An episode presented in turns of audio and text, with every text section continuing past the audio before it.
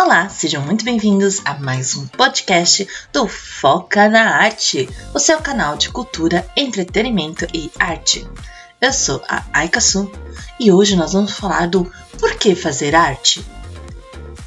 Mas antes disso, se inscreva aqui no nosso podcast, deixe a sua curtida e se você quiser saber mais sobre arte, cultura, desenho, Acesse as nossas redes sociais, Instagram do Foca na Arte, o mesmo que tem a imagem da Elsa, nossa foquinha, aqui do podcast, ou o nosso canal do YouTube.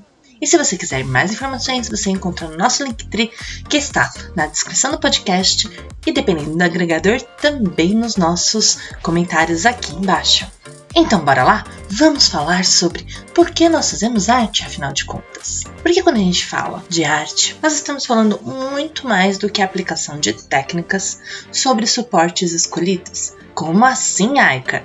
Muito mais do que desenhar em uma folha de sulfite, fazer pintura em telas, quadros e paredes. Falamos muito mais do que só sobre escrever incríveis contos, histórias, poesias, fazer música. Nós estamos falando de formas de expressão. Por que nós nos expressamos? Por que nós fazemos arte? Se nós pegarmos desde a pré-história, o ser humano tem uma necessidade de registro, de expressão, de comunicação. E assim nós temos as primeiras artes rupestres, as artes feitas pelos nossos parentes lá na época das cavernas. E se nós pensarmos hoje, por que nós fazemos arte? Qual é a função da arte na nossa sociedade, na nossa vida. Acredito que você já deve ter reparado que a arte está em diversas formas. Nós temos diversos estilos de arte, diversas uh, nomenclaturas para elas. Porém, se nós pensarmos, a arte está em praticamente o cotidiano de todas as pessoas. Não vou entrar aqui no valor, no quesito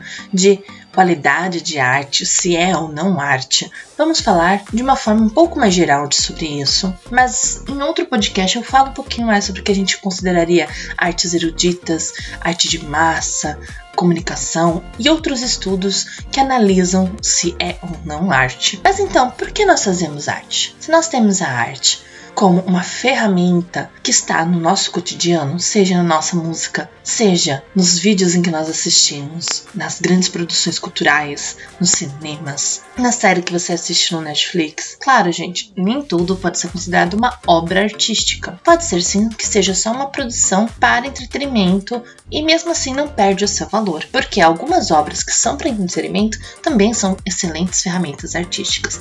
Não vamos nos ater a isso agora. Mas se a arte está em tudo, tudo no nosso cotidiano, por que nós fazemos arte? Qual é o fogo que se acende em nossos corações quando pensamos na produção artística? Quando pensamos em nos expressar. Porque, levando em consideração que a arte é uma ferramenta de expressão, porque nós escolhemos nos expressar? Porque nós escolhemos levar para o mundo, para fora das nossas ideias, as nossas expressões. Então, se a gente levar em consideração que arte é expressão, vamos pensar que expressão é muito mais do que só falar sobre o que nos toca ou não nos toca, sobre os nossos sentimentos, mas é falar também de pensamentos, protestos, dúvidas. É muito mais do que apenas um sentimento. Veja bem que eu não estou querendo dizer que se expressar simplesmente pelo ato de sentir é algo ruim. Muito pelo contrário, eu faço isso com muita frequência, aliás. Mas estou querendo dizer para vocês que existem diversas formas de expressão,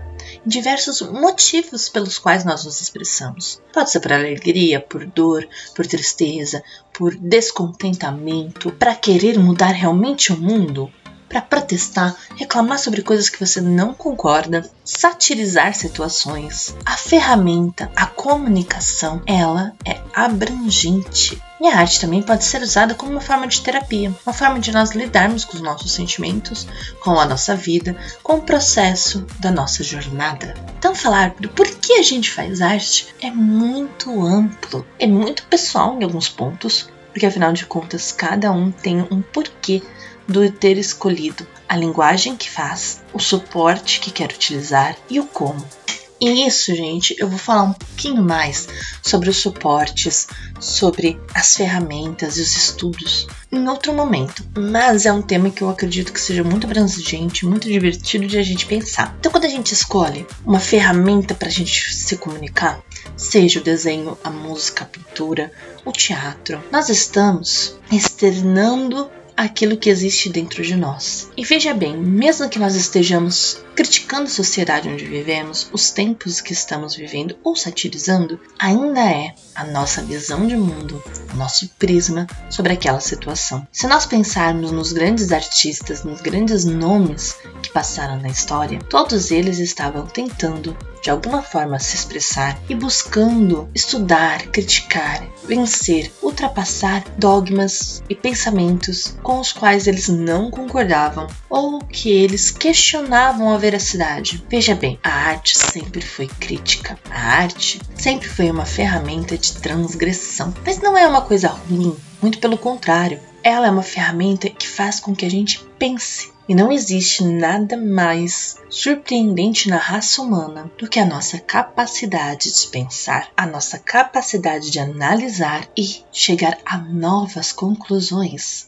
Nós somos uma espécie inventiva. Nós temos a capacidade de criar tudo aquilo que sentimos a necessidade de estar criando. Nós somos uma espécie que sente a necessidade de crescer, evoluir, inventar, construir, criar e todas essas necessidades tornam a nossa espécie uma espécie única. Isso também traz como carga um peso muito grande, porque nós avaliamos verdades essenciais como por que estamos aqui, para onde vamos, se existe ou não vida após a morte. Mas isso é um papo para outro tipo de podcast. Então, todas essas habilidades humanas fazem com que o nosso interior seja capaz e que necessite de arte. Nem sempre todo mundo vai se tornar um produtor, vai ter a sua própria linguagem, sua própria forma de expressão.